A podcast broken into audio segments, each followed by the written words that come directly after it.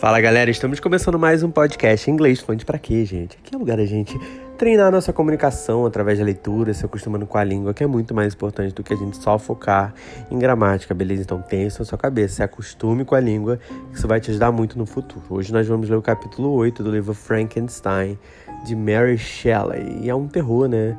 Tem que ouvir, tem que ouvir. A gente já tem aqui o Alice no País das Maravilhas. E se você quer baixar o livro, o link tá na bio das minhas redes sociais. Guimarizane, M-A-R-S-A-N-I. Eu tô no TikTok e no Instagram. É isso, bora lá pro Chapter 8. Nothing is more painful to the human mind than, after the feelings have been worked up by a quick succession of events, the dead calmness of inaction and certainty which follows, and deprives the soul both of hope and fear. Justine died. She rested, and I was alive.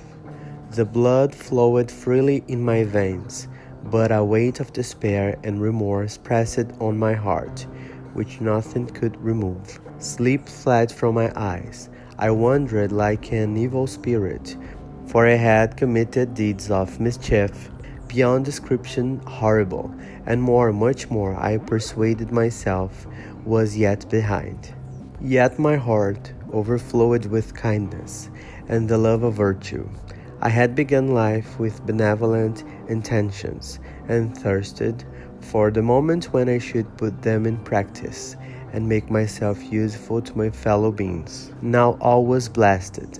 Instead of that serenity of conscience which allowed me to look back upon the past with self satisfaction and from thence to gather promise of new hopes, I was seized by remorse and the sense of guilt which hurried me away to a hell of intense tortures, such as no language can describe. This state of mind preyed upon my health, which had entirely recovered from the first shock it had sustained. I shunned the face of man. All sound of joy or complacency was torture to me. Solitude was my only consolation, deep, dark, death like solitude. My father observed with pain the alteration perceptible in my disposition and habits, and endeavored to reason why me on the folly of giving way to immoderate grief. Do you think, Victor, said he, that I do not suffer also? No one could love a child more than I loved a brother. Tears came into his eyes as he spoke. But is it not, is it not? The sad. But is it not a duty to the survivors that we should refrain from augmenting their unhappiness by an appearance of immoderate grief? It is also a duty owed to yourself, for excessive sorrow prevents improvement or enjoyment, or even the discharge of daily usefulness, without which no man is fit for society. This advice, although good, was totally inapplicable to my case. I should have been the first to hide my grief and console my friends, if remorse had not mingled its bitterness with my other sensations. Now I could only answer my father with a look of despair and endeavor to hide myself from his view. About time we retired to our house at Belrive. This change was particularly agreeable to me the shutting of the gates regularly at 10 o'clock and the impossibility of remaining on the lake after that hour had rendered our residence within the walls of Geneva very irksome to me. I was not free. Often, after the rest of the family had retired for the night, I took the boat and passed many hours upon the water. Sometimes, with my sail set, I was carried by the wind, and sometimes, after rowing into the middle of the lake, I left the boat to pursue its own course, and gave way to my own miserable reflections. I was often tempted, when all was at peace around me, and I the only unquiet thing that wandered restless in a scene so beautiful and heavenly. If I except some bat, or the frogs, whose harsh and interrupted croaking was heard only when I approached this shore. Often, I say, I was tempted to plunge into the silent lake, that the waters might close over me and my calamities forever. But I was restrained when I thought of the heroic and suffering Elizabeth, whom I tenderly loved, and whose existence was bound up in mine. I thought also of my father and surviving brother. Should I, by my base desertion, leave them exposed and unprotected to the malice of the fiend whom I had let loose among them? At these moments I wept bitterly, and wished that peace would revisit my mind only that I might afford them consolation and happiness. But that could not be me. Remorse extinguished every hope. I had been the author of unalterable evils, and I lived in daily fear lest the monster whom I had created should perpetrate some new wickedness. I had an obscure feeling that all was not over, and that he would still commit some signal crime, which by its enormity should almost efface the reflection, no, the recollection of the past. There was always scope for fear, so long as anything I loved remained behind. My abhorrence of this fiend cannot be conceived.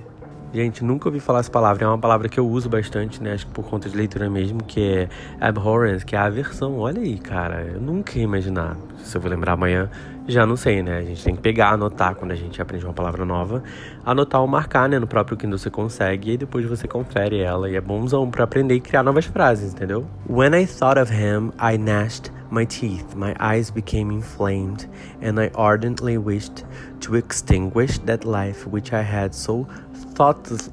Nossa, tá vendo como é confunde? Porque tem um monte de palavra extinguish, ardently, thoughtlessly bestowed. When I reflected on his crimes and malice, my hatred and revenge burst all bounds of moderation. I would have made a pilgrimage to the highest peak of the Andes, could I, when there, have precipitated him to their base. I wish to see him again. Ai, as motos aí, ainda tem um povo gritando. Oh, Jesus. That I might wreak the utmost extent of anger of his head, and avenge the deaths of William and Justine. Our house was the house of mourning. Olha aí que interessante, né? Essa palavra, né? Apesar de ser o som bem. lembra bastante, né? Com morning, esse é morning. Mas ó, ó como dá confundir aí. Tem que tomar cuidado, contexto é tudo. My father's health was deeply shaken by the horror of the recent events. Elizabeth was sad and desponding. She no longer took delight in her ordinary occupations. All pleasure seemed to her sacrilege toward the dead. Eternal woe and tears she then thought was the just tribute, nossa, just the tribute she should pay to innocence so blasted and destroyed. She was no longer that happy creature who in earlier youth wandered with me on the banks of the lake and talked with ecstasy of our future prospects. She had become grave and often conversed of the inconstancy of fortune and the instability of human life. When I reflect, my dear cousin, said she, on the miserable death of Justine Moritz, I no longer see the world and its works as they before appeared to me. Before, I looked upon the accounts of vice and injustice that I read in books or heard from others as tales of ancient days or imaginary evils. At least they were remote and more familiar to reason than to the imagination. But now misery has come home, and men appear to me as monsters thirsting for each other's blood. Yet I am certainly unjust. Everybody believed that poor girl to be guilty, and if she could have committed the crime for which she suffered, assuredly she would have been the most depraved of human creatures. For the sake of a few Jews, to have murdered the son of her benefactor and friend a child whom she had nursed from its birth and appeared to love as if it had been her own. I could not consent to the death of any human being, but certainly I should have thought such a creature unfit to remain in the society of man. Yet she was innocent. I know, I feel she was innocent. You are of the same opinion, and that confirms me. Alas, Victor, when falsehood can look so like the truth, who can assure themselves of certain happiness. I feel if I were walking on the edge of a precipice, towards which thousands are crowding, and endeavoring to plunge me into the abyss. William and Justine were assassinated, and the murderer escapes. He walks about the world free and perhaps respected. But even if I were condemned to suffer on the scaffold for the same crimes, I would not change places with such a wretch. I listened to this discourse with the extremest agony. I, not indeed, but in effect, was the true murderer. Elizabeth read with anguish in my countenance, and kindly, and kindly taking my hand, said, My dearest cousin, you must calm yourself. These events have affected me, God knows how deeply. But I am not so wretched as you are. There is an expression of despair and sometimes of revenge in your countenance that makes me tremble. Be calm, my dear Victor. I would sacrifice my life to your peace. We surely shall be happy, quiet in our native country, and not mingling in the world. What can disturb our tranquility? She shed tears as she said this, distrusting the very solace that she gave. But at the same time, she smiled, that she might chase away the thing that lurked in my heart. My father, who saw in the unhappiness that was painted in my face only an exaggeration of that sorrow which I might naturally feel, thought that an amusement suited to my taste would be the best means of restoring to me my wonted serenity. It was from this cause that he had removed to the country, and induced by the same motive, he now proposed that we should all make an excursion to the valley of Charmony. Charmony, acho que. Charmony, whatever. I had been there before, but Elizabeth and Ernst never had, and both had often expressed an earnest desire to see the scenery of this place which had been described to them as so wonderful and sublime. Accordingly, we departed from Geneva on this tour about the middle of the month of August, nearly two months after the death of Justine. The weather was uncommonly fine, and if mine had been a sorrow to be chased away by any fleeting circumstance, this excursion would certainly have had the effect intended by my father. As it was, I was somewhat interested in the scene. It sometimes lulled, although it could not extinguish my grief. During the first day, we traveled in a carriage. In the morning, we had seen the mountains at a distance, towards which we gradually advanced.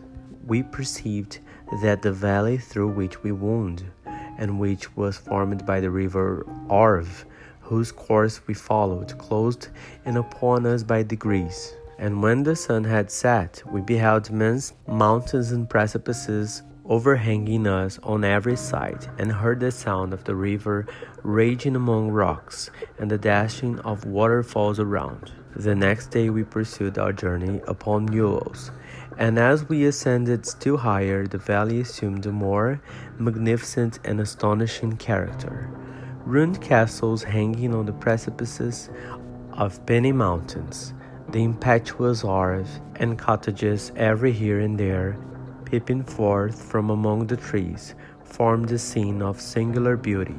But it was augmented and rendered sublime by the mighty Alps, whose white and shining pyramids and domes towered above all, and belonging to another earth, the habitations of another race of beings. We passed the bridge of Pelissier, where the ravine which the river forms opened before us, and we began to ascend the mountain that overhangs it. Soon after, we entered the valley of Chamonix. This valley is more wonderful and sublime, but not so beautiful and picturesque as that of Servo, Servox, whatever, through which we had just passed. The high and snowy mountains were its immediate boundaries, but we saw no more ruined castles and fertile fields. Immense glaciers approached the road. We heard the rumbling thunder of the falling avalanche and marked the smoke of its passage. Mont Blanc, the supreme, the supreme, the supreme and magnificent Mont Blanc, raised itself from the surrounding aiguilles, and its tremendous dome overlooked the valley.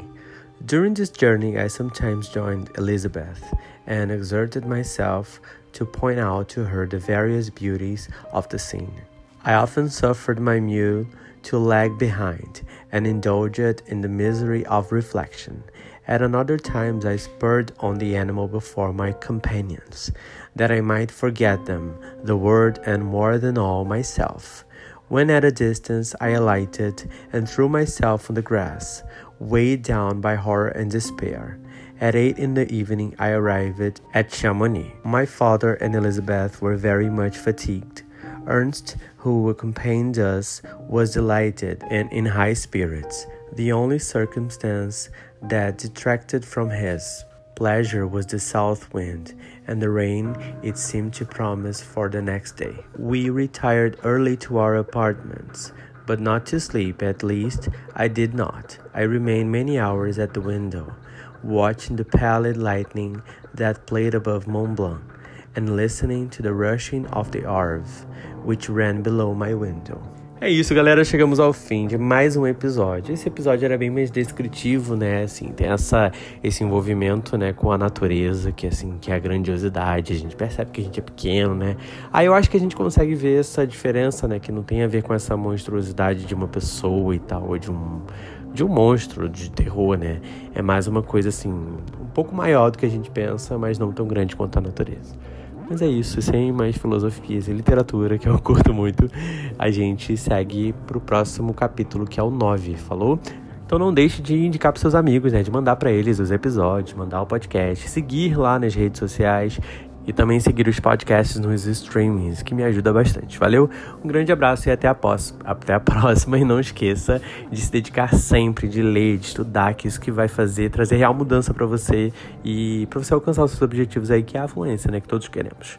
Um grande abraço e até a próxima. Valeu!